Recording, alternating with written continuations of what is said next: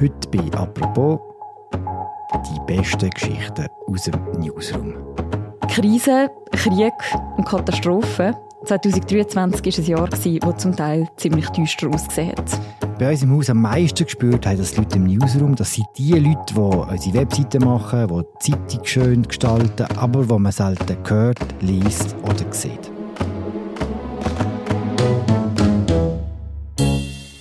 Heute ist das anders.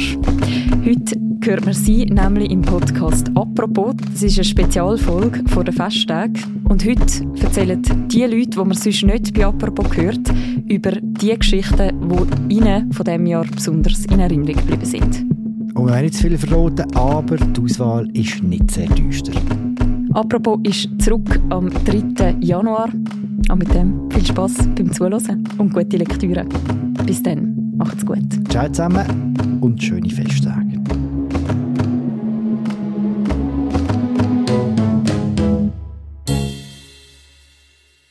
Ich bin Adrian Zurbriggen, stellvertretender Chefredakteur vom Tagesanzeiger. Wandern kann jeder Depp, das sieht man ja schon an mir. Das sagt Christine Thürmer in meinem Lieblingstext 2023, das Interview, das Christian Brünker, unser Kollege aus Sportressort, geführt hat. Frau Thürmer ist 56, sie war mal Managerin, dann ist sie entlassen worden und ist nachher zur Profiwandererin mutiert. 60.000 Kilometer hat sie seither zurückgelegt auf Fernwanderwege in der ganzen Welt. Sie sagt von sich, sie sei die meistgewanderte Frau der ganzen Welt. Was mich beeindruckt, Frau Thürmer sagt von sich auch, sie hat 5 bis 10 Kilo Übergewicht, sie hat Blattfüße, X-Beine, einen miserablen Orientierungssinn, aber trotzdem, sie lebt ihren Traum, sie wandert, wandert und wandert. Ich sehe null aus wie das, was ich mache und ich nehme mich da null ernst. Das sagt sie in unserem Interview auch. Dafür lieben mich die Leute. Und mir, ehrlich gesagt, geht es genauso. Was sie sagt, was sie macht, ist sehr inspirierend, aber wunderbarerweise auf eine komplett unprätentiöse, uneitle und sehr selbstironische Art. Ich finde, der Mix ist schlicht grossartig und darum habe ich das Interview mindestens schon dreimal gelesen. Ich bin Tatjana Grosso, ich bin Co-Leiterin der Textproduktion und Printleiterin. Also ich kümmere mich vor allem um die Printausgabe vom Tagi. Und mir ist ein Text geblieben vom Christoph Gertsch. Und ich würde gerne sagen, wie der heißt. Ich kann es aber leider nicht aussprechen, weil das ist der Titel ist auf Walliser Deutsch. Das ist Übersetzung vom englischen Satz Bigger than Life, also größer als Leben. Aber eben, das probiere ich nicht. Und das ist ein Porträt von David Konstantin. Er ist der Hauptdarsteller, Regisseur und Autor von Sugar. Und ich habe den Text eigentlich aus mehreren Gründen mitgebracht. Zum einen, weil er mich dazu gebracht hat, die Serie anfangen zu schauen. Und das ist tatsächlich meine erste Schweizer Serie, die ich schaue. Ich bin in die Schweiz gekommen, dort war das gerade nicht so in in meinem Alter, SRF-Serien zu schauen das ist mehr so die Netflix-Phase und irgendwie habe ich das nie so mitnehmen und das ist jetzt wirklich die erste und ich finde sie fantastisch. Ich habe Freude an dem Humor und allein für das bin ich dem Text mega dankbar. Und das andere ist, ich finde, es ist auch ein richtig schönes Porträt über jemanden, wo immer wieder eigentlich auf große Widerstände gestoßen ist und eigentlich ein Studium angefangen hat, abgebrochen, angefangen, abgebrochen, dort und irgendwie immer gewusst hat, was er machen wollte, aber so viel Gegenwind hat und jedes Mal von nein, ich glaube nicht, ich mache das und das kommt gut. Das habe ich einfach persönlich mega schön gefunden, weil man oft so dazu neigt, wenn einem einmal jemand sagt, ein Chef oder ein Kollege, oh, das ich jetzt nicht so gut gefunden, dann ich, oh, vielleicht kann ich das ja doch nicht. Und jemand, der immer wieder sagt, nein, ich glaube an das, was ich mache und das ist gut und ich in dem Text geht es nicht darum, wie er dann selber den Pilotfolge ähm, finanziert hat und immer wieder geht und geht stürmen und am Schluss mit dem Erfolg hat. Das hätte ich, ich für mein private Leben recht inspirierend gefunden, sich nicht so schnell beeinflussen wenn mal etwas nicht so läuft. Und was ich auch schön gefunden ist, in dem Text gibt es so einen Satz, der sagt, das ist etwas Menschen mag. Und das tönt so einfach, aber ist es eigentlich gar nicht. Und auch das ist etwas, was ich mitgenommen habe und wo ich selber ein bisschen daran arbeite, wie man es gute Menschen zu sehen und wirklich sich darauf einlassen, auf andere Leute und mit einem wohlwollenden Blick drauf schauen. Und gerade im Newsroom tendiert man oft ein bisschen so zum Negativen. Kritische Schlagziele, der hat das Geld veruntreut und es ist immer alles sehr negativ aufgeladen. Und mal so einen Take zu haben von jemandem, wo das Gute sieht, das habe ich sehr erschreckend gefunden und das würde ich gerne an meine Arbeit ein bisschen mitnehmen.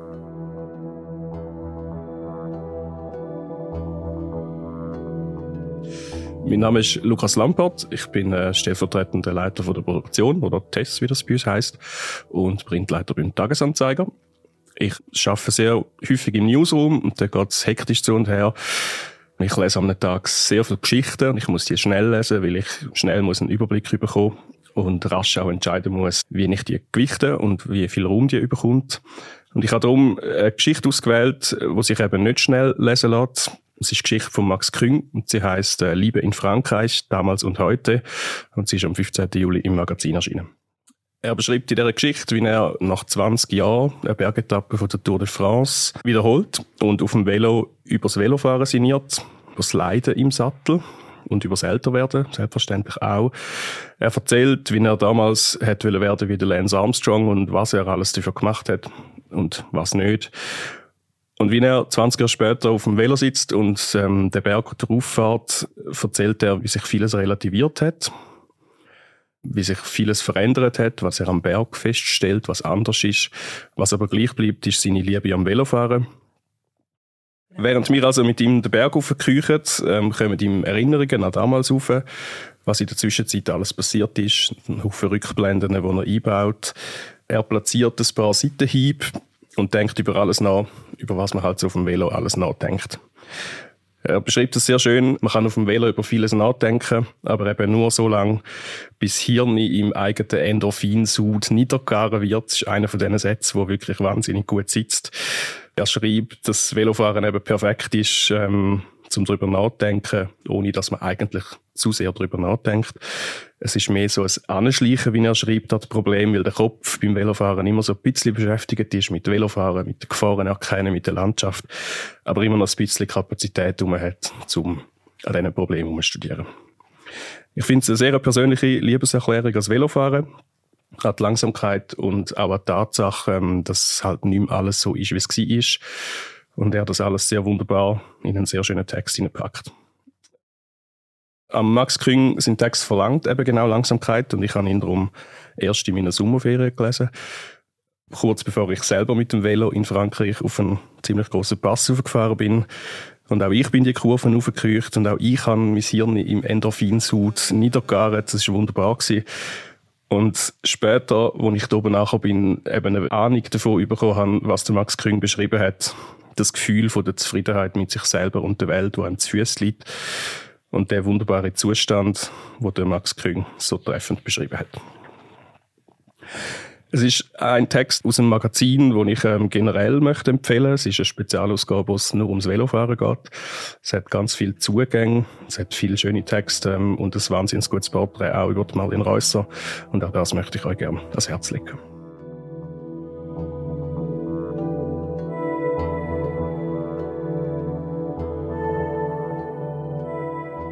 Mein Name ist Matthias Chapman, ich bin Mitglied der Chefredaktion vom Tagesanzeiger. Was mir in diesem Jahr aufgefallen ist, von unseren Inhalten, von unseren Artikeln oder auch Audios, natürlich ganz viel, unter anderem die vierteilige Serie zu 175 Jahren Schweizer Bundesverfassung. Es hat mega Spaß gemacht, dort zuzuhören. Man fühlt sich zwar im Moment ein bisschen wie im Schulunterricht, aber die beiden Kollegen Markus Häfliger und Philipp Loser nehmen eigentlich mit auf eine Reise durch die Schweizer Geschichte. Und es macht wirklich Spaß. Es ist äh, lehrreich. Es ist auch unterhaltend. Es ist kurzweilig. Kurz, äh, ich habe viermal eine halbe Stunde gestaubsaugt und habe nachher das Gefühl gehabt, wow, ich habe etwas gelernt. Und wie gesagt, äh, habe mich auch unterhalten gefühlt. Es sind vier Teile. Es fängt an mit Teil 1. Wieso hat eigentlich die Schweiz keinen König? Geht weiter über die äh, Tage, es sind glaube ich 53 gewesen, wo sie dann äh, zusammenbringen, wie es eigentlich auch relativ schnell dann gegangen ist für die Viren von damals, dass man sich dann hat können einigen auf die Bundesverfassung und dann steht im Raum die Frage, ob sie eigentlich noch zeitgemäß ist, ob sie ein Update braucht. Hat ja immer wieder gegeben, aber ob es mal ein grosses Update braucht. Und schließt ab mit der Folge, wo sie mit dem Claude Longchamp durch Bern Altstadt laufen und anhand von Gebäuden, Wegen, äh, Sichten, Aussichten äh, beschreiben, was wo passiert ist. Man lernt dort ganz viel kennen. Ich bin Zürcher, aber ich glaube jetzt, äh, ich kenne die Stadt Bern ein bisschen besser. Man weiß, was äh, das Restaurant äußere Stand früher bedeutet hat. Und äh, ja, also wie gesagt, ein grosser Spaß und ich finde, es lohnt sich, das über die Festtage zu hören und sich reinzuklicken.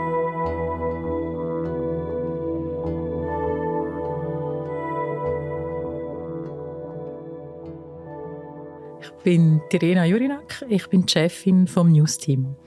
Und die Geschichte, die mir geblieben ist von diesem Jahr, ist aus dem Magazin und handelt von einem Bauer, der kein Tier mehr möchte töten Und die Geschichte fängt so an, es ist ein, ein recht emotionaler Moment. Er hat sein Kind im Arm und hört eine Kuh aus dem Stall rufen. Und er weiß, sie ruft nach dem Kälbli, das er ihr weggenommen hat. Und nach dem Moment setzen halt bei ihm Gedanken ein, er fängt darüber nachdenken, über die Art und Weise, wie er den Bauernhof führt und dass er eigentlich das nicht mehr möchte, dass Tiere leiden müssen wegen ihm. Und er redet dann mit seiner Frau über das Thema, auch ziemlich schnell mit der Mutter. Und am schwierigsten ist es für ihn, mit dem Vater zu reden. Der Bauernhof der ist seit Generationen in der Familie. Sein Großvater und sein Vater leben auch immer noch auf dem Hof. Und in dem Moment gibt es die meisten Diskussionen auch. Es geht um Existenzängste.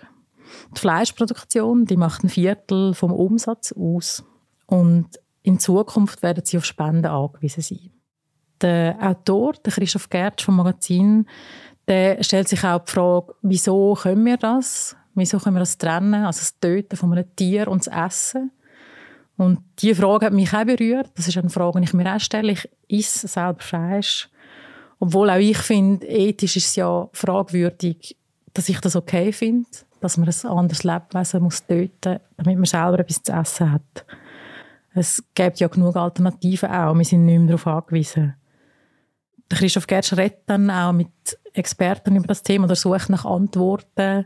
Er findet heraus, dass man 85 Millionen Tiere pro Jahr tötet in der Schweiz. Das sind 10 Tiere pro Kopf pro Jahr. Er redet auch über die Frage, was das ökologisch ausmacht.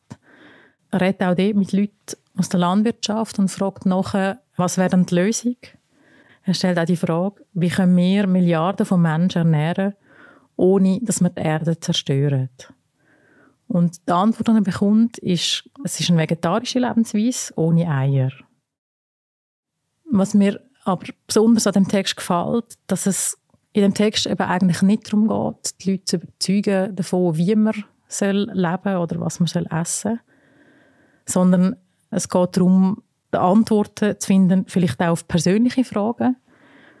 Und die Geschichte auch von dem Bauer das ist keine grosse Geste. Das ist nicht irgendwie ein Mensch, der die Welt retten will, sondern das ist jemand, der gemerkt hat, die Art und Weise, wie ich lebe, die stimmt für mich nicht mehr. Und er und seine Familie, die machen das für sich, für seine Tiere oder für ihre Tiere und sind in dem Sinn im Frieden mit dem, was sie machen. Und das ist so auch ein, ein versöhnlicher Schluss dann von dieser Geschichte die ich so mitnehmen konnte.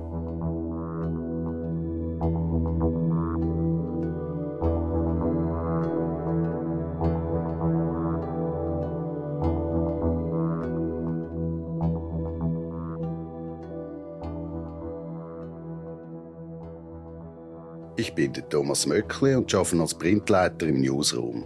2023 haben wir es wie noch nie mit Never-Ending-Krisen und mit Krieg zu tun gehabt. Lieblingsgeschichten sind also rar. Aber ich habe trotzdem eine gefunden. Wintertourer Biker wegen einem Gewehr in Kurzfilm angezeigt. Veröffentlicht inklusive Video am 11. Dezember in der Regionalzeitung Der Landbote. Da geht es zwar auch um Auseinandersetzung, aber im Gegensatz zu der Ukraine oder Nahost besteht das Wintertour Anlass zur Hoffnung, dass sich die gute Moral von der Geschichte noch durchsetzt. Wie fast überall in der Schweiz geraten sich auch zur Wintertour immer wieder Wanderer, Hündlerinnen, Bikerinnen, Jäger und andere Waldbenutzende in Haare. Im vorliegenden Fall kommt sogar die Polizei. Im Frühling 2023 trifft sich der Wintertourer Tom Meister, auch bekannt als Tom Combo, mit einem halben Dutzend Biker im Eschenbergwald. Sie drehen das Filmli, wo sie später am Velofrühling zeigen und dann auf YouTube stellen. Wir wollten bewusst einen amateurhaften Film über das Biken in Winterthur machen, der auf humorvolle Art zu Respekt aufruft und einige Klischees demontiert, wird der Tom der Lokalzeitung erzählen, nachdem es wegen dem Film zu mehreren Anzeigen gekommen ist. Was er mit Klischees meint, merkt man im Film sofort. Und auch woher die Anzeige kommt, kann man sich rasch ausmalen. Biker werden von einem Sprecher als angeblich seltsame Genossen auf Rädern angekündigt, wo Rehkids verletzen und Spaziergänger verschrecken. Nach mehreren friedlich wirkenden Abfahrten begegnet es einem angeblichen Jäger mit einem Karabiner auf dem Rücken. Beide machen dem anderen den Weg frei. Am Schluss hilft der Jäger am gestürzten Biker sogar auf sein Gefährt zu kommen und radelt selber mit einem Einrad davon. Die Botschaft ist glasklar und fast ein bisschen harmlos, sagt sogar der Tom Meister, der den Film gemacht hat, selber. Der Wald sei für alle da, die verschiedenen Gruppen sollen sich mit Respekt begegnen und den Humor nicht lassen. Mindestens eine Gruppe sieht das aber anders und fühlt sich von dieser Botschaft offensichtlich provoziert. Im Juni lanciert die kantonale Jagd- und Fischereiverwaltung eine Anzeige. Nachher findet beim im Film erkennbaren Jägerdarsteller eine Hausdurchsuchung statt. Die Polizei will den alten Karabiner sicherstellen. Die Waffe ist beim Tom im Requisitenschrank. Er bringt sie darauf auf den Posten. Weil er den nicht funktionsfähigen Karabiner von seinem Großvater in den Wald mitgenommen hat, wird auch der Tom einvernommen. Biker sollen gerade gegen mehrere Gesetzesartikel verstoßen haben. Erstens, Filme auf öffentlichem Grund ohne Bewilligung. Zweitens, Befahren von illegalen Bike-Trails. Drittens, Verletzung vom Jagdgesetz. Viertens, Verletzung vom Waffengesetz. Die ersten drei Punkte werden jedoch schnell fallen gelassen. Filmen mit Helmkameras ist erlaubt. Und die Staatsanwaltschaft ist der Meinung, Biker hätten keine illegale Bike-Trails befahren. Auch hätten sie offensichtlich nicht wildern wie die Anzeige nahelegt. Aber der vierte Punkt bleibt hängen. Zwar kommt es auch dort nicht zu einer Verurteilung, aber der Tom und der Jägerdarsteller müssen je 600 Franken Verfahrenskosten übernehmen, weil sie mit dem Tragen vom Karabiner im Wald gegen das Waffengesetz verstoßen haben. Gegenüber der Staatsanwaltschaft und später dem Landbot gibt sich der Tom einsichtig, aber auch kritisch. Er hat nicht gewusst, dass man nicht funktionsfähige Waffen nicht einmal in einer Tasche darf transportieren und an einem Ort, wo niemand ist, auf dem Rücken tragen. Aber die Hausdurchsuchung sei eindeutig unverhältnismäßig gewesen und die anderen Anzeigen unnötig. Doch der Tom und die anderen Biker haben nach der Einstellung vom Verfahren auch zwei Gründe zum Feiern. Erstens, die Verfahrenskosten sind in nur drei Stunden nach Veröffentlichung vom Urteil auf den sozialen Medien durch freiwillige Spenden zusammengekommen. Zweitens, Klickzahlen vom Video, oben runter, der Ruf der Trails, haben sich verzehnfacht. Die Jäger hätten aus diesem Film also etwas lernen können. Hätten sie die Botschaft vom gegenseitigen Respekt früher noch schon begriffen, dann hätten sie mit der stadtbekannten IG geredet, statt erfolglos zu versuchen, harmlose Biker zu nachahmenswerten Kriminellen zu machen.